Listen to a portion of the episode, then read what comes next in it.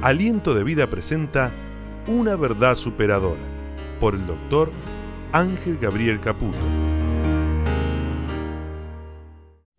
Esta es una fracción del mensaje del doctor Ángel Gabriel Caputo dirigido a los presentes en el auditorio Aliento de Vida y a toda América Latina a través de las diferentes plataformas asociadas.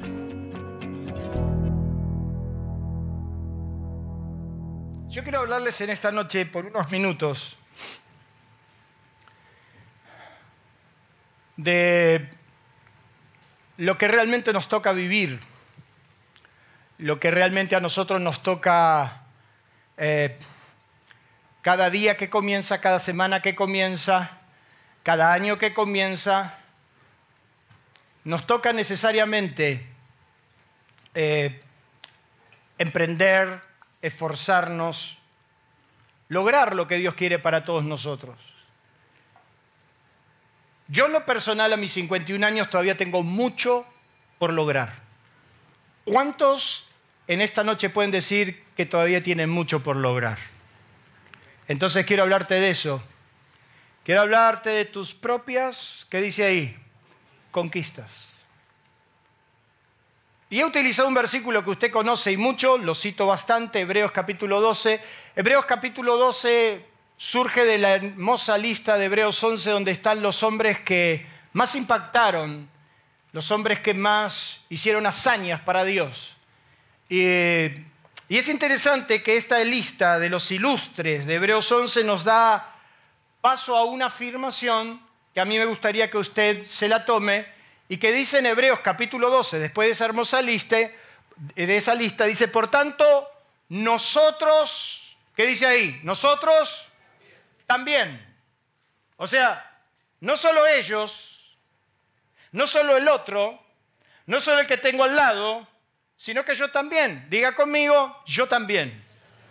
Por tanto, nosotros también, teniendo en derredor nuestro tan grande nube de testigos, despojémonos de todo peso y del pecado que nos asedia y corramos con paciencia la carrera que tenemos por delante, puestos los ojos en Jesús, el autor y consumador de la fe, el cual por el gozo puesto delante de él sufrió la cruz, menospreció lo propio y se sentó a la diestra del trono de Dios. Diga conmigo de nuevo, nosotros también.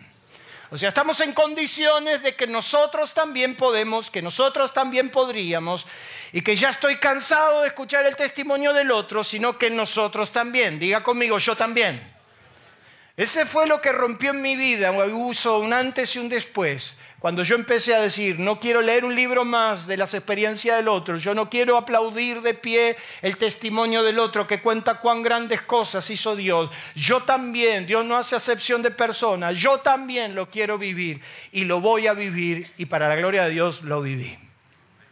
Otra traducción cuando lee este versículo dice, despojémonos del lastre. Diga conmigo lastre, no mire a su esposa que tiene al lado, diga lastre.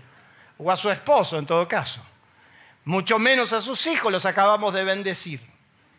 Despojémonos del lastre que nos estorba, en especial del pecado que nos asedia, y corramos con paciencia la carrera que tenemos por delante. Fijemos la mira en Jesús, el iniciador y perfeccionador de nuestra fe. Depongamos pues toda carga inútil y en especial las amarras del pecado para correr hasta el final la prueba que nos espera. Levantemos la mirada hacia Jesús que dirige esta competición de la fe. Mire qué, distinta traducción. Esta competición de la fe y que nos lleve a su término.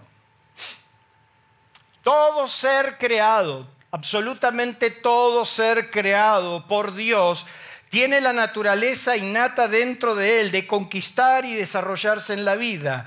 Nadie ha diseñado Nadie ha sido diseñado para simplemente sobrevivir y dejar que pase su existencia inadvertida o sencillamente ponerse en modo avión. Usted sabe lo que es eso, ¿verdad? Ningún ser creado, absolutamente toda la creación de Dios, por cuanto Dios es un Dios productivo, fue diseñada para que produzca sobre la tierra. De hecho, que lo primero que escuchó Adán cuando fue creado es produce sobre la tierra. O sea que Dios no nos diseñó para que sobrevivamos a la vida, para que pasemos en, una, en un estado de mediocridad, de estancamiento, de quietud obsesiva, sino que todos fuimos diseñados para producir, para lograr, para conquistar. Y podríamos decir que el ser humano es un conquistador nato. Decirle al que tiene al lado, sos un conquistador. Todo ser creado fue diseñado para la conquista. Nos encanta la conquista. Nos encanta lograr el objetivo. Porque por si usted no lo sabe, conquistar, lo que la palabra significa conquistar, significa ganar. ¿A cuántos les encanta perder? ¿A usted le gusta perder? No me mienta porque usted fue diseñado para ganar. Conquistar es ganar mediante operación de guerra un territorio, una población o una posición. Cuando hablamos de conquista, hablamos de ganar terreno. Hablamos de conquistar el terreno, pero también dicen que es conseguir algo mediante el esfuerzo y habilidad venciendo qué cosa? Dificultades. Quiere decir que la conquista no se da sin dificultades. La conquista traerá siempre dificultades. ¿Cuántos dicen amén? Yo cuando conquisté a mi amada, porque a vos te conquisté, tuvimos muchos problemas. Tuvimos muchas dificultades. Cuando fundé mi primera empresa, el mundo no me estaba esperando, la sociedad no me estaba esperando para darme todas las oportunidades. Y es por eso que le decimos a nuestros jóvenes y a nuestros niños que el mundo que está allá afuera es lo suficientemente cruel para frustrarte, para liquidarte y para matarte en el intento. Nadie te va a dar el lugar porque salís de la universidad con un título en la mano. Nadie te va a estar esperando para que sencillamente conquistes su territorio. Cuando hace 20 años atrás fundé una de las que hoy es mi empresa, alguien me dijo que cómo se me ocurría a mí poner una empresa de esa naturaleza si había un dueño del mercado, que no voy a decir la marca, que llevaba 50 años manejando el mercado entero. Y entonces me dijo, si durante 50 años tuvo un dueño, ¿qué te crees vos que sos un, un piojo? Que vas a conquistarlo. Mire, lo nuestro, cuando yo empecé la empresa no fue fácil. Teníamos muy poquito stock. Y entonces con mi socio, ¿qué hacíamos? Como no podíamos convencer a los clientes que nos que nos apoyen a nosotros, que, dejen otras marcas con 50 años de trayectoria o con 20 años de trayectoria, marcas líderes. Yo trabajo en el sector eléctrico, soy proveedor, importador y distribuidor de materiales eléctricos. Y entonces de repente hay, hay marcas muy conocidas, muy importantes, algunas transnacionales que gobiernan, que manejan, que tienen enormes galpones, enormes locales. Y de repente mi socio y yo alquilamos un galpón de 30 metros cuadrados para comenzar. Y como teníamos poca plata, comprábamos los productos más esenciales para poder comenzar. Y entonces, ¿qué hacíamos nosotros? Sacábamos los productos de las cajas y las cajas las cerrábamos vacías y las apilábamos vacías. Para que la gente piensa que teníamos mucha mercadería. Y entonces nosotros pensábamos que nadie se apoye. Me acuerdo como hoy, una vez vino un corredor que vino a hablarnos y entonces ese muchacho vino y cuando vio, era una cueva. Nosotros arrancamos en una cueva, muchachos. Y entonces cuando arrancamos, nosotros pusimos nuestros productos y entonces vino el corredor para ver si podía iba a trabajar con nosotros. Y yo lo único que pedía, que no se apoye en la caja.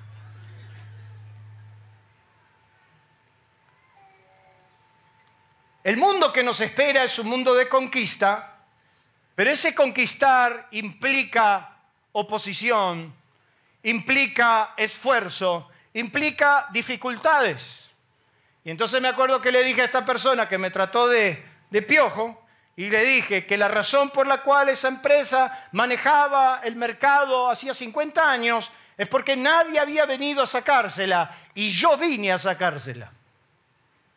De hecho, que esa empresa, la que yo miraba de abajo, hoy yo la miro de arriba.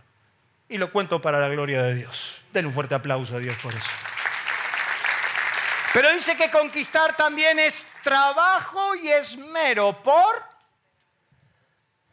O sea que la conquista nosotros leemos esas historias cuando Josué conquistó. ¡Ay, Josué conquistó Jericó! Y somos tan espirituales. Y los muros se cayeron. Y hasta, hasta lo cantamos, los muros caen. Los muros caen. Y hasta a veces decimos, y pégale vuelta a su problema y hable y grite y los muros y los muros. ¿Usted qué cree que sucedía ahí? ¿Usted piensa que eso era fácil? Esos muros tenían 10 metros de altura, el primero 3 metros de ancho, el segundo había un, vacío de 5 metros y el segundo tenía 2 metros de ancho. ¿Usted cree que Jericó le decía, vengan muchachos, generaciones enteras trabajaron por esta ciudad, se las cedemos? La conquista fue dolor, cansancio, guerra, sangre, espada. Y yo quiero decirte que la conquista es eso. La conquista se trata de eso. Porque mire lo que dice ahí. Todos tenemos metas que alcanzar, propósitos por lograr y vivir la enorme satisfacción personal de haberlo. El ser humano fue eso. El ser humano fue diseñado para que tenga una meta, que se proponga una meta, que tenga algo por conquistar y que después cuando lo logra tiene la satisfacción, la enorme satisfacción de haberlo logrado. Ah, yo ya me estoy preparando para los nietos.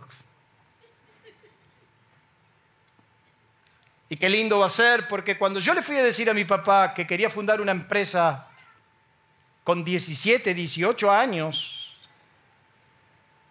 cuando yo le fui a decir a mi papá eso, mi papá muy sabio me dijo, mira, si te sale bien te llenas de plata, pero si te sale mal vas a tener algo que contarle a tus hijos. Tengo una enciclopedia para contar. Porque me caí, me levanté, me caí, me levanté, me caí, me levanté.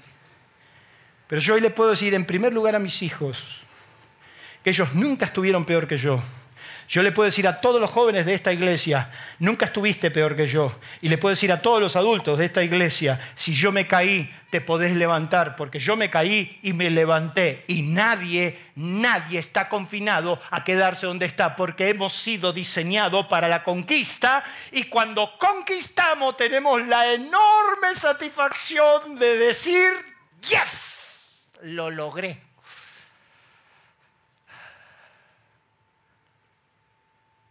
Como cuando mi suegro me enseñó a soldar gas. Me habían regalado un departamento que no tenía gas. Y como Dios me quería reeducar, le tuve que pedir a mi suegro consejo. Dios me bendijo con eso. Y cuando Él me enseñó, imagínense a mí, cuando Él me enseñó, yo puse toda mi disposición y aprendí. Y cuando terminé de soldar el último caño, en aquel tiempo donde los caños de gas se soldaban, se hacían la rosca, y se ponían los niples y todo eso, yo pude decir con satisfacción, lo logré. ¿Cuántos han logrado algo digno para disfrutar, verdad?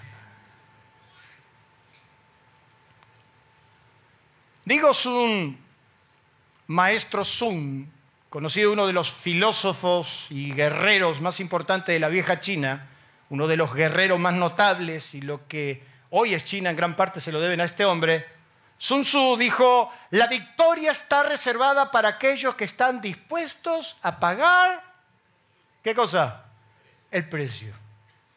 O sea que la conquista no hay forma de lograrla si usted no está dispuesto a pagar el precio.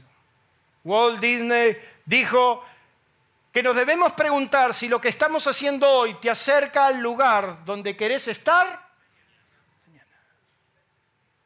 ¿Qué estás haciendo hoy? ¿Qué estás proyectando hoy? Y si lo que estás haciendo hoy te acerca a lo que estás haciendo mañana. La Biblia claramente nos habla de conquistar, de vencer. Y es el apóstol San Pablo donde dice, no seas vencido de lo malo, vence con el bien y el mal, pero vence. O sea que hemos sido llamados a la conquista, hemos sido llamados a superarnos, hemos sido llamados a lograrlo, a vivir la enorme satisfacción de que primero lo pensé y después lo alcancé. Cuando Hebreos 11 habla de, los grandes hombres y termina diciendo nosotros también, la pregunta más fuerte es decir, ¿cómo? ¿Cómo lo vamos a lograr? Como estos hombres conquistaron reinos, hicieron justicia, alcanzaron promesas, taparon boca de leones, taparon fuegos impetuosos. ¿Cómo? ¿De qué manera lo vamos a hacer? Yo entiendo lo que dice la palabra. Pedro en casa de Cornelio dice que Dios dice un principio que está en el libro de Deuteronomio. En realidad no es un principio de Pedro, es un principio de Dios. En Deuteronomio capítulo 10 hay un principio donde Dios se lo revela al pueblo, donde le dice, yo Jehová no hago acepción de personas. Quiere decir que Dios no es un Dios que elige, vos podés y el otro no. No es que yo tengo más capacidad que vos, no, es que yo nací con más luces que vos. Me dijo el gerente de un banco en una oportunidad, me enteré que lo habían echado y lo llamé para poner un buen, buen gerente y tenía una buena amistad con él. Y entonces lo llamé y le dije, la verdad que lamento lo que te pasó, pero quédate tranquilo, eh, queriéndolo animar. Y me dice, mira querido, esto es muy sencillo. Hay algunos que nacen con estrellas y otros nacemos estrellados. Y ese es el pensamiento reinante. A ese lo tocó la varita. Ese sí. Ese tiene un aura especial, ¿sí o no? Es el pensamiento reinante. El pensamiento reinante es que de alguna manera hay gente que es tocada, eh, hay gente que es iluminada, pero yo quiero decirle que Dios no hace acepción de persona, que si Dios pudo conmigo, podrá con vos. ¿Cuántos dicen amén? Entonces el escritor de los hebreos dice que estos conquistaron reinos, taparon bocas, hicieron grandes cosas. Y yo le quiero preguntar a toda esta amada congregación, ¿cuántos quieren hacer grandes cosas? ¿Cuántos creen que este año vamos a hacer grandes cosas? ¿A cuántos le gustaría lograrlo? ¡Ah, lograrlo! Lograr que ese negocio por fin vaya para adelante. Lograrlo, lograr, lograr que tu hijo te escuche de vez en cuando, aunque sea. ¿A cuántos les gustaría eso? Lograr una familia en paz lograrlo. Tener la satisfacción de decir, mi amor, lo hemos logrado. Pudimos. Estos, estos hicieron grandes cosas para Dios, hasta el punto que todavía hablamos de ellos. Dejaron una marca en la historia y hasta el día de la fecha los recordamos. Marcaron un hito, marcaron algo, porque conquistaron. La pregunta es cómo, y qué bueno que la palabra nos enseña cuatro cómo, cómo lograrlo. Si usted este año se alista en el lugar de los conquistadores, porque vio que está la lista de esto, está la lista de los otros. Están los, los que arrancan el año ya con la batalla perdida. Dicen, no, ni, ni, lo intento. Usted no conoce gente que dice, yo ya, ya ni lo intento. Mi marido es un caso perdido, ni lo intento, pastor. Y usted dice, no, pero inténtelo. No, no, ya no lo intento. Entonces, si usted se quiere anotar en la lista de la conquista, usted tiene el primer cómo. ¿Cómo lo va a lograr? Y en primer lugar es soltando cargas que dice innecesarias.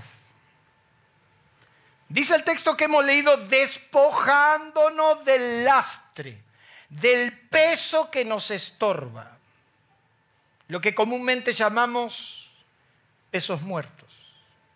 Y nos referimos a todo aquello que nos impide desarrollar en nuestro caminar, aquellas cosas que ya no cambian y solo hace un contrapeso innecesario que nos obliga a bajar nuestro rendimiento o lograr nuestros objetivos. ¿Qué significa eso? Cuando cargas con una mochila pesada, innecesariamente reduce tus fuerzas y toda la capacidad, la vitalidad que vos tenés que emplear para lograr tus conquistas, la estás diluyendo en un peso innecesario que no tenés por qué llevar y que es hora de romper. ¿Le da un aplauso a Dios por eso? Son nuestras mochilas. Vamos cargando una hermosa mochila que con el paso del tiempo vamos apreciando y hasta queremos. Sabemos que nos hace mal, pero ¿qué va a hacer? Está conmigo. Sabemos que es hora de soltar, pero bueno, al nene hay que ayudarlo, pero tiene 30 años el nene. Y uno de los errores que ha cometido mi generación, nuestra generación, es que producto a tantas falencias que nosotros hemos tenido, de alguna manera, supliendo esa necesidad que tuvimos, hemos sobreprotegido. ¿Puedo hablar de eso o no?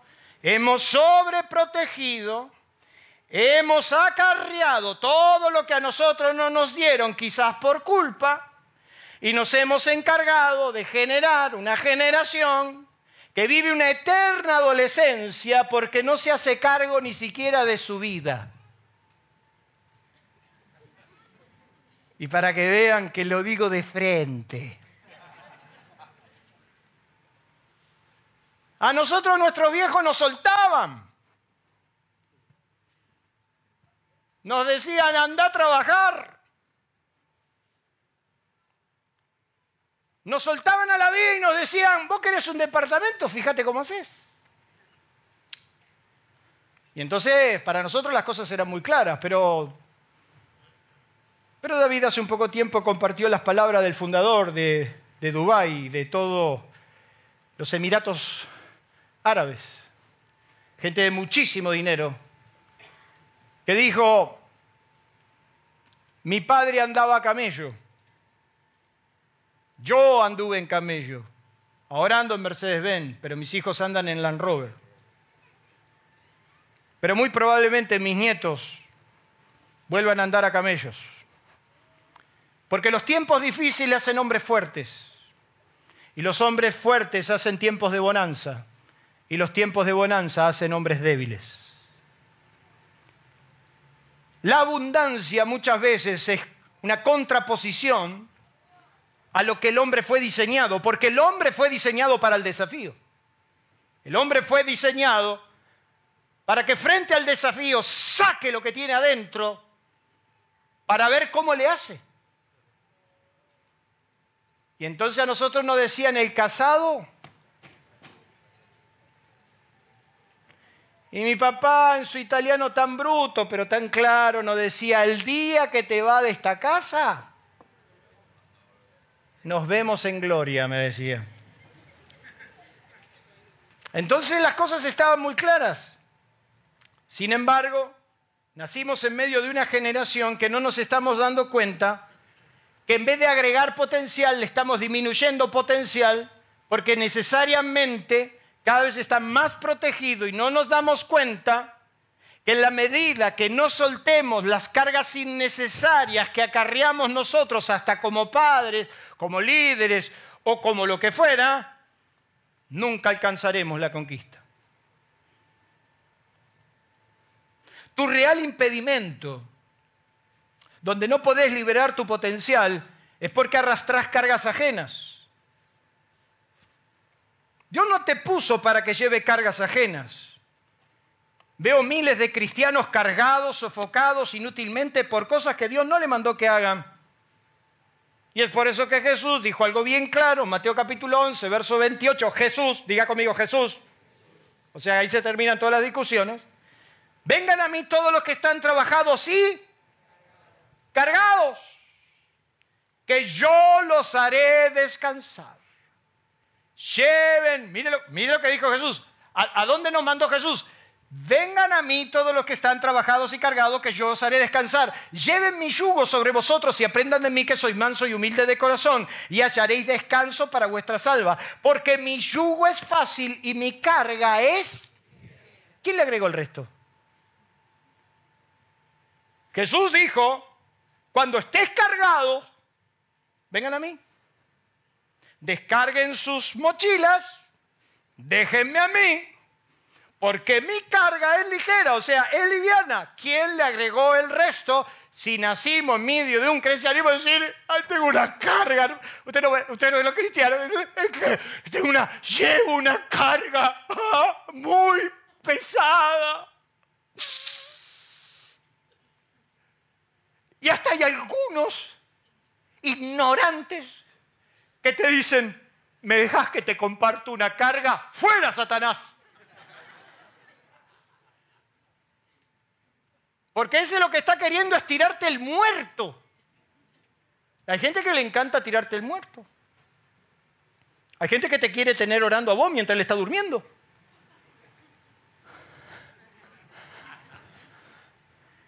Hay gente que te tira el muerto y dice, ¿y ahora cómo le voy a pagar? ¿Ahora cómo le... Ay, conozco abuelos, abuelos preocupados por, por la cuota de la universidad del nieto.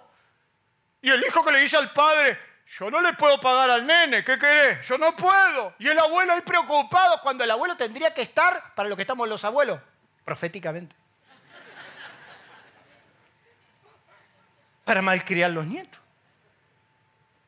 Y yo veo gente que anda preocupado. Ay, mi nietecito. A veces me dice, tengo mi nietecito que quiere estudiar en la Argentina porque es más barato y yo estoy preocupado porque mi nieto... ¿Qué, es preocupado vos? Que se preocupe el padre irresponsables. hay gente que le encanta tirarte el muerto y entonces él no va a hacer nada, pero te tira. Y hay que ver, ¿y cómo hacemos esto? Ah, no sé. Jesús no dijo que llevemos las cargas de los otros. No, pero hay que sobrellevar. Lea bien, lea bien. El gran problema que tiene nuestro pueblo es que no lee. Y usted tiene una desgracia, su pastor lee. Eso me decía mi contador, mi contador que me enseñó a ser autodidacta. Yo manejo la, contabilidad de mis propias empresas, aunque tengo, aunque tengo tres contadores que me la guían. Y mi contador me dijo, ¿sabe cuál es el problema de nuestra gente? La gente no lee. Y le digo, sí, lo entendí, lo escuché. Y entonces empecé a leer contabilidad. Y entonces la contabilidad la manejo yo. Y cuando mi contador me dice 12 es 2, 2 más 2 es 4 por el 35 más el 7 menos el 2 menos el 4, digo, ¡momento! No es así. Porque leo, porque investigo, Jesús no dijo eso. Dice en Gálatas capítulo 6, llevad las cargas los unos de los otros. Y ahí se agarran todos. Hermano, te quiero dejar una carga. Jorge, te quiero dejar una carga. Vos sabés que yo el lunes tengo que pagar. Tengo que pagar y no tengo que pagar. No tengo. Ora, Jorge, que Dios te escucha. En realidad le estoy pegando un mangazo a Jorge. le estoy tratando de llegar al corazón para soltar, soltar, soltar lo que tenés ahí.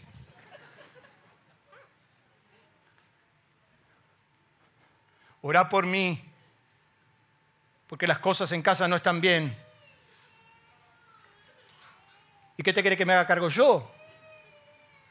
No sé qué hacer con mi hijo. ¿Y qué quiere que haga yo? Mi hijo está descontrolado. ¿Y es mi culpa? ¿Por qué no lo trajiste a la clase bíblica cuando era chico? No, es que mi hijo no quiere venir a la iglesia. Y claro, si vos tampoco venías.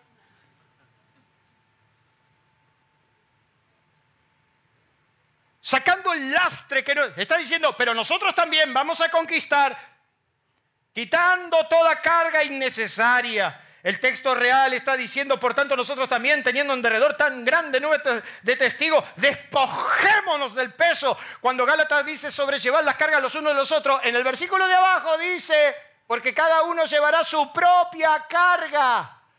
Quiere decir que yo como cristiano cuando vos venís con una carga, yo te tengo que decir, al pastor dijo que no hay que recibir la carga de ninguno, andate. Aliento de Vida le invita a conocernos a través de nuestras redes sociales. En la web, en Facebook, en nuestro canal de YouTube y Spotify. Aliento de Vida, una forma diferente de vivir. Aliento Escucha, nuestro WhatsApp 11 3948 5138 11 3948 5138. Aliento escucha. No. Jesús dijo, vengan a mí. Entonces cuando viene el hermanito con una carga y te dice, mira, te tengo que compartir una carga. Uh, una carga, sí. Mira, yo no te la puedo llevar, pero ¿sabes una cosa? Conozco quién. Conozco quién. Padre, en el nombre de Jesús, mira acá está Jorge con una carga. No quiero ni saber, Señor. Venimos con la carga de Jorge a dejarla en tus brazos. Porque Dios te quiere con la mochila vacía. Diga conmigo, la mochila vacía. Ay, no hay nada más lindo que emprender un viaje con las valijas livianas. Ay, ay, ay, yo no sé si a usted le pasa de repente irse de viaje y llevar inútilmente como cuatro o cinco bolsos innecesarios. ¿Le ha pasado alguna vez? De repente decir, nos vamos de vacaciones, qué lindo. Y entonces el, el baúl del Twingo no alcanzó. Después el, el, baúl del Clio tampoco, y era grande. Después tuve un Megan, Dios me prosperó y no, no entraba. Y el Passat, que era un barco, tampoco entró. Entonces me compré una 4x4, una Nissan Murano, que no alcanzó.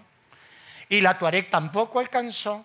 Y entonces he llegado a la conclusión. Cuando me voy de vacaciones, yo digo, ¿dónde está mi bolso? ¿Dónde está mi bolso? Es ese. Está mi bolsita, ese Está mi bolso. Agarro el bolso, lo llevo a la camioneta y lo pongo. Metan todo lo que quieran. Lo que no entra, no entra. Porque de repente nos vamos a Mar de Ajó, Micaela. Mar de. Y te llevaste 14 pares de zapatos. Necesario. Y entonces de repente te la pasas todo el viaje llevando dos valijas, peleándote con la del embarque, que son 24 kilos 23. Y si te agarra uno que dice, no, la, la, mochila esa es muy grande, no te, la, no te la embarco, pero sí entra, no, no entra. Y usted pelea todo el viaje y el viaje es una tragedia. Yo la noche anterior a embarcarme no duermo. ¿Cuánto pesarán? Y agarro, cierro la valija, la pongo arriba de la, la, pongo arriba de la, de, la balanza y me mide 23. Vamos, 23. Le digo, le mando un turrón de más. ¿Cuánto hacer? 23,500. Llego al embarque y me dice 25. ¿Cómo 25? Yo la... 25.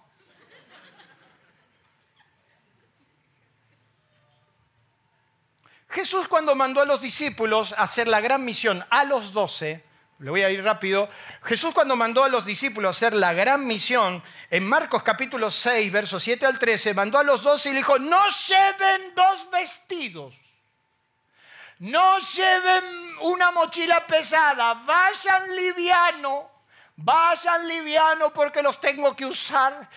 Cuando envió a los 70 le dijo, no envíen las mochilas cargadas, vayan livianos en el camino, vayan flojos.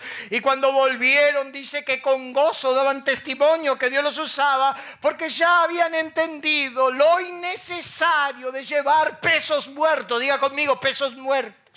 Y entonces veo demasiada gente arrastrando pesos muertos y no puede liberar su potencial porque todavía está preocupado por el nene. Tiene 30 años, soltalo.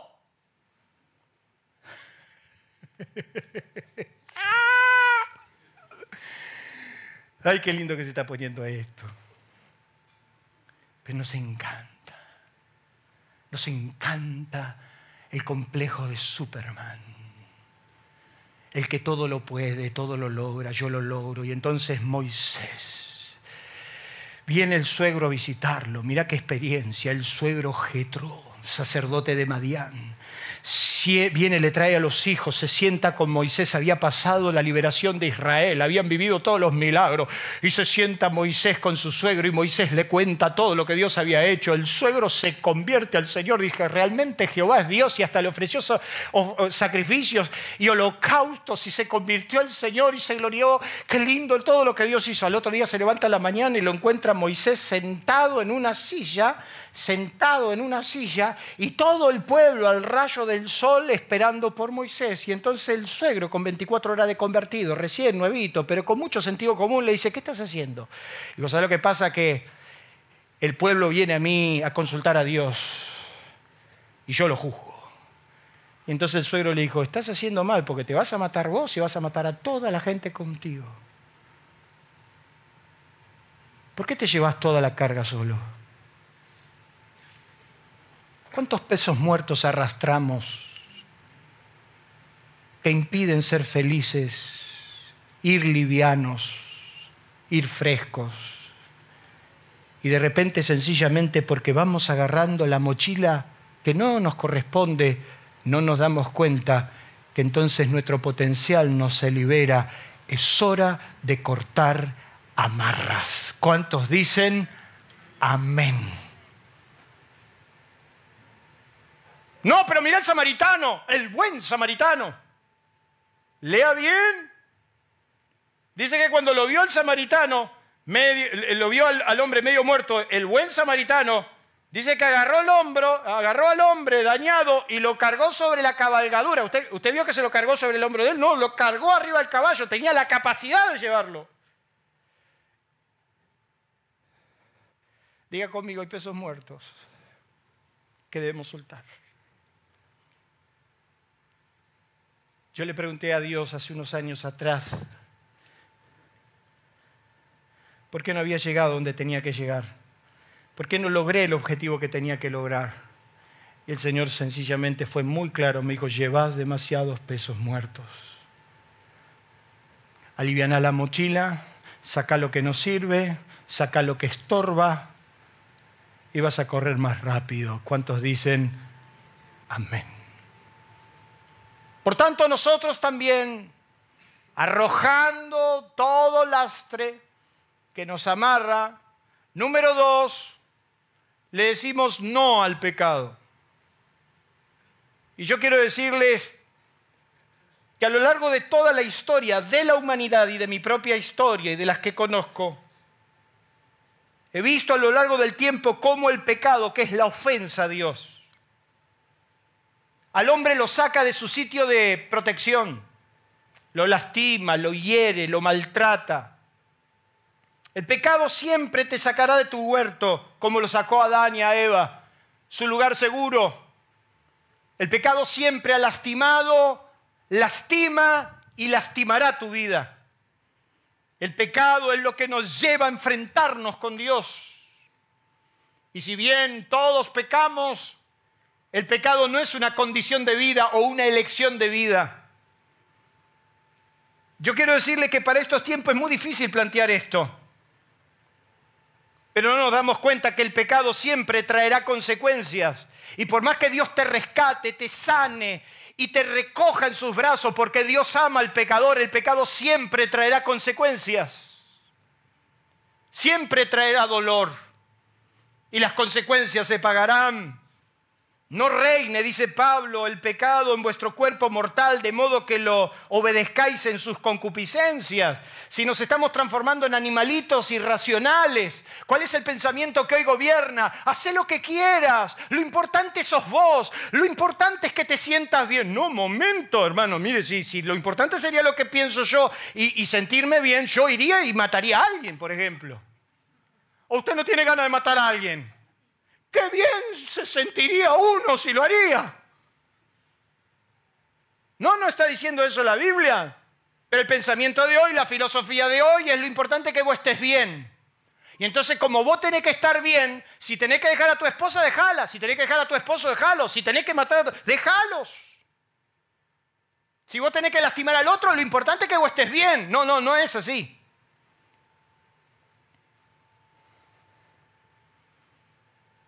Porque hay cosas que para mí son molestas, son dolorosas, pero yo sé que a Dios le agradan. A Dios le agrada un hombre que diga la verdad. Pero a mí me encanta la mentira. ¿A cuánto le encanta la mentira? ¿A cuánto le encanta la mentira?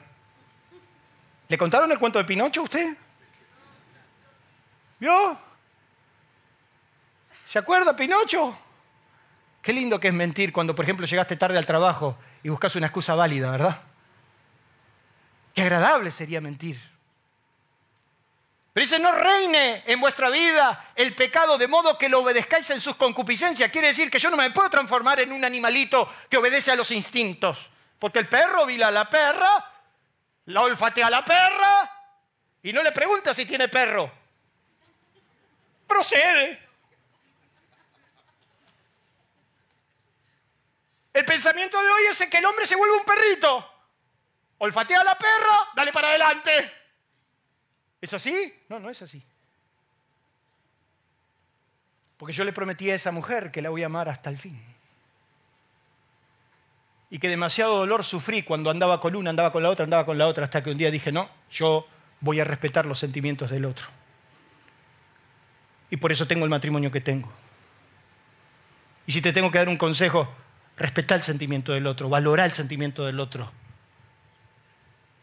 Aunque lo importante no sea estar bien vos. Es más, en 31 años de casado te puedo dar fe que para que ella esté bien yo tengo que estar mal. ¿Cuántos dan testimonio de eso? Y para que yo esté bien, ella tiene que estar mal. Entonces Pablo dice, no reine el pecado entre ustedes, de modo que lo obedezcan en sus concupiscencias, Y entonces ahora hasta las planillas de las escuelas vienen con una con un conforme diciendo, preguntándole a un niño de tres años cómo se autopercibe. ¿De qué se trata? No obedezcan al pecado, dice Pablo, porque se van a transformar en animalitos.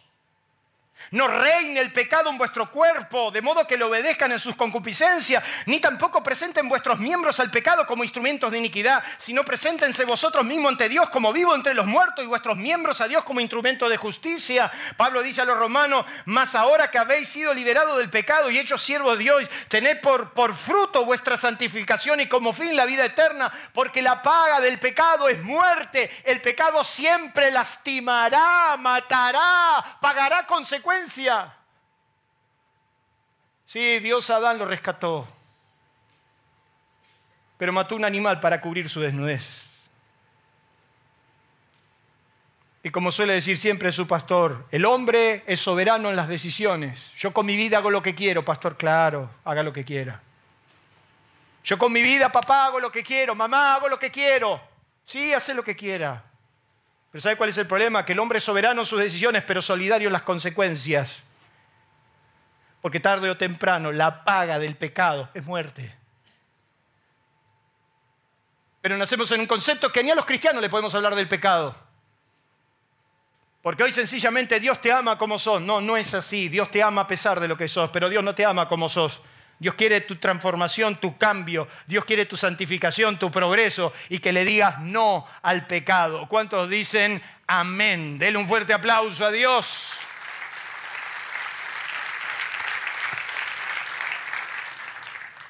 Por tanto, nosotros también despojémonos de todo peso y del pecado que nos asedia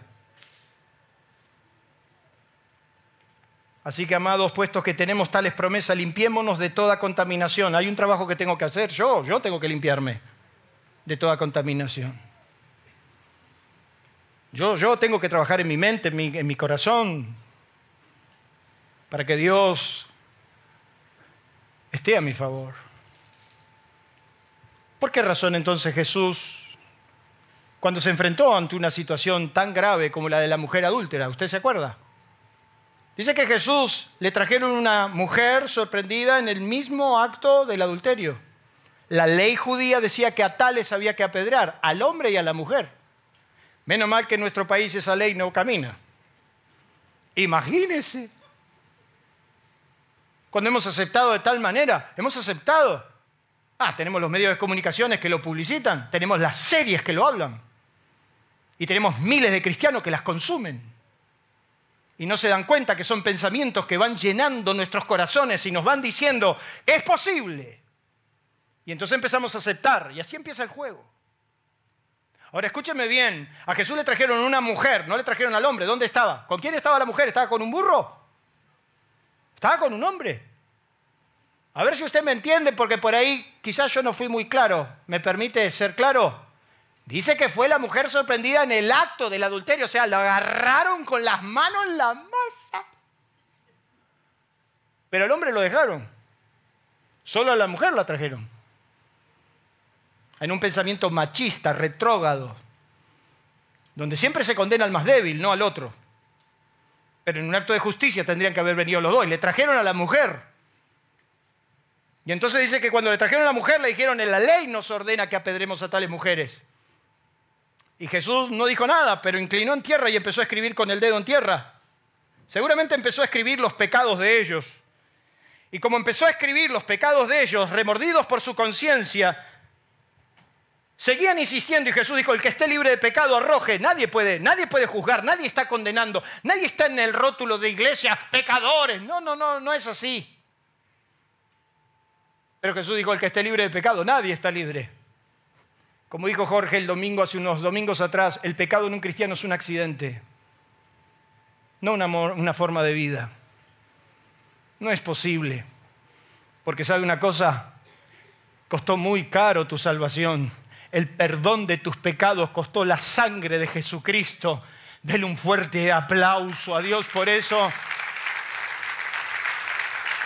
Y dice el libro de Hebreos que si pecamos conscientemente y repetimos nuestros errores con conciencia, porque sencillamente total Dios me perdona, pisoteamos la sangre de Cristo. Entonces dice que a la mujer, cuando, cuando, cuando Jesús le dijo, el que esté libre de pecado arroje, todos se fueron, nadie podía. Y entonces me impacta esto, porque Jesús a la mujer la miró enderezando y no viendo a nadie, le dijo, mujer, ¿dónde están los que te acusan? Ninguno te condenó, nadie pudo condenarte, nadie tuvo la autoridad moral de condenarte nadie te puede condenar ¿Sabe por qué? Porque te encontraste con Jesús. Y cuando te encontrás con Jesús, tu pasado no importa. Tus pecados son limpiados. Él te ha salvado y te ha perdonado. Dele un fuerte aplauso a Dios por eso. ¡Fuerte! Dios te ha perdonado.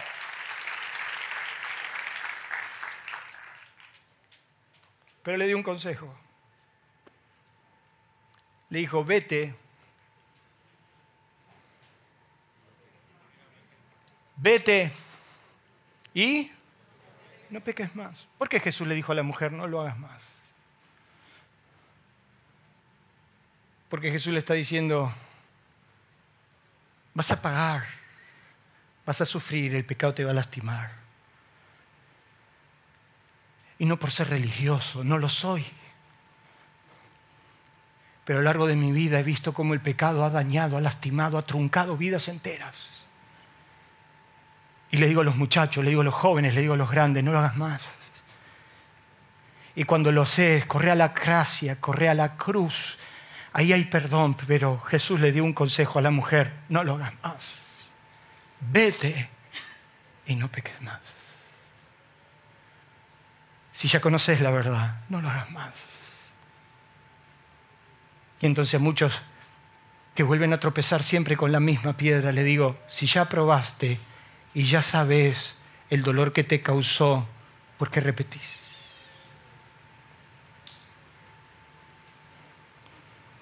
Adán y Eva nunca más disfrutaron de la misma cosa después del pecado. Andaban desnudos, no se avergonzaban, vivían una pareja extraordinaria, pero después del pecado se echaban la culpa, fue ella, fue la serpiente, fue el otro.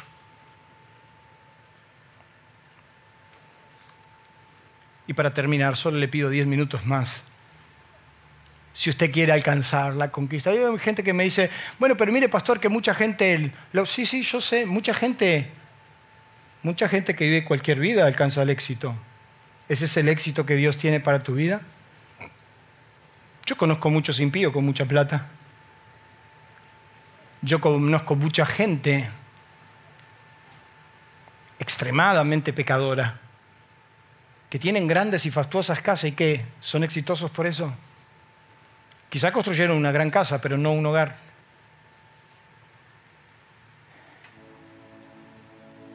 Si usted quiere alcanzar la conquista de Dios como esos hombres, no solamente va a tener que despojarse del peso que lo asedia, va a tener que decirle no al pecado. Hay un momento que usted va a decir, no, momento, yo esto no lo hago más. El otro día, yo soy importador y usted sabe los problemas que tenemos. Y alguien me dijo, la solución a tu problema es pagar una coima de tanto y tanto y tanto. Y dije, hasta acá llegamos. No lo hago más. No me interesa. Porque hay un momento que decimos que no al pecado y hay un momento, porque quiero decirle que el pecado no solo es sexual. También dice que tenemos que pelear nuestras batallas pelear tus batallas. Yo voy a terminar este mensaje como sea, hermano. Tengo un dolor muy fuerte acá, pero voy a terminar. La Biblia dice, corramos con paciencia la carrera que tenemos por delante. Hay batallas y batallas, algunas vienen de manera sorpresiva, que se terminan como vienen, y otras son crónicas y constantes. Todos en la vida tenemos batallas que librar. Hay batallas que se plantean frente a nosotros y que le tenemos que dar. Le tenemos que dar para adelante. Aun cuando pensamos que no podemos. El peor de los errores es dejar la mugre debajo de la alfombra. La verdadera solución, la que sirve, la que perdura en el tiempo y hace que las cosas valgan la pena, es cuando logras erradicar del raíz los problemas. Y para eso tenés que remover escombros, decir verdades, limpiar pus, estirpar tumores, asumir pérdidas y echar fundamento. No sirven los parches. Y hay batallas que la tenés que encarar, pero la tenés que encarar del cuello, mira. Huyendo de tus problemas no solucionas nada. Los problemas se enfrentan. La mugre abajo la alfombra no se guarda. Si hay un problema nos vamos a sentar y lo vamos a hablar. Si hay un problema que te ha quitado la paz, hay que enfrentarlo. Y si hay que apretar para que salga pus, que salga. Hay que remover escombros, hagámoslo. Pero vamos a darle batalla. La peor de las batallas es la que se abandona. Y vos tenés batallas personales que librar.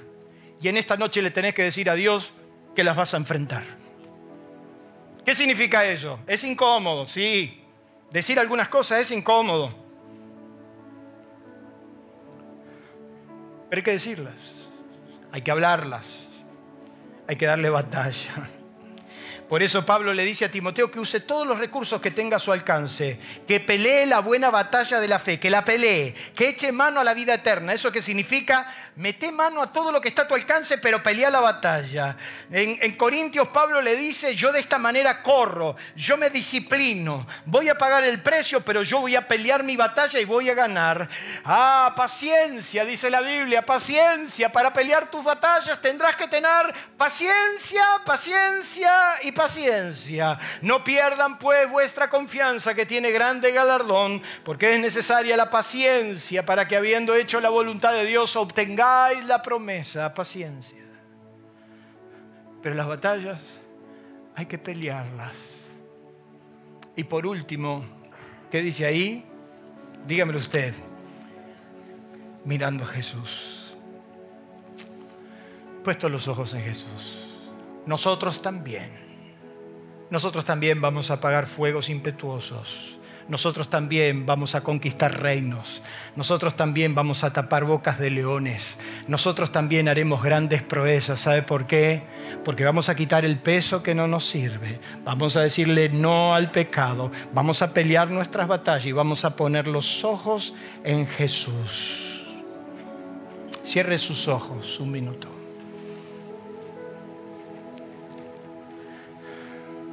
Dice Proverbios, tus ojos miren lo recto y diríjanse tus párpados hacia lo que tienes delante. Dice el salmista, busqué a Jehová y él me oyó y me libró de todos mis temores. Los que miraron a él fueron alumbrados y sus rostros no fueron avergonzados. Este pobre clamó y lo oyó Jehová.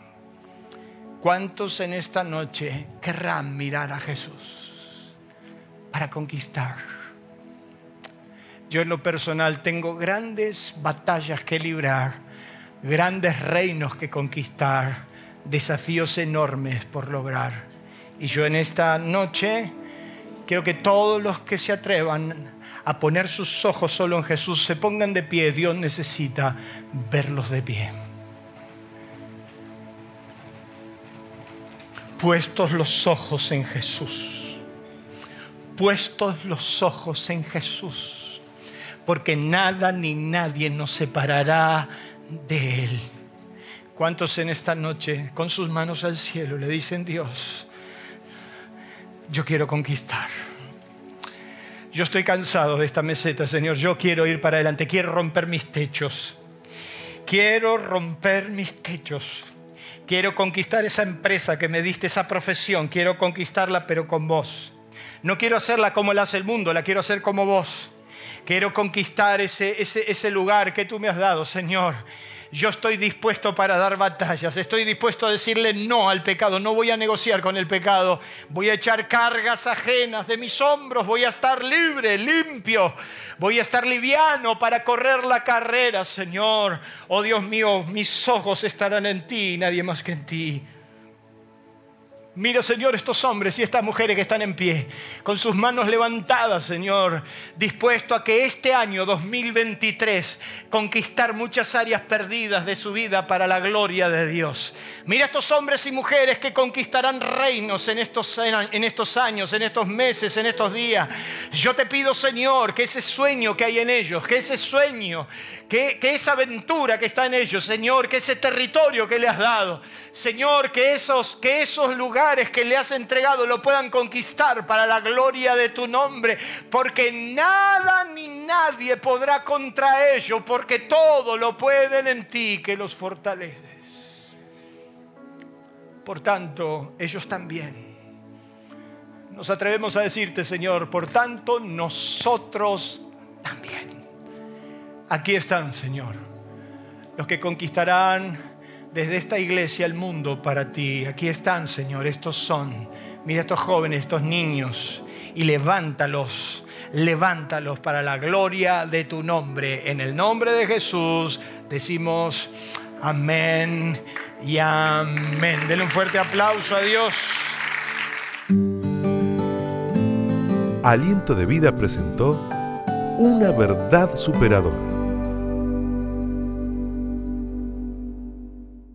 Si usted quiere recibir más sobre estos y otros mensajes, escríbanos a info@alientodevida.com.a o visite nuestras redes sociales. el motivo de mi vida. Nuestro auditorio se encuentra en la ciudad de San Justo, Partido de la Matanza, provincia de Buenos Aires, Argentina. Usted será muy bienvenido en este lugar. Aliento de vida una forma diferente de vivir.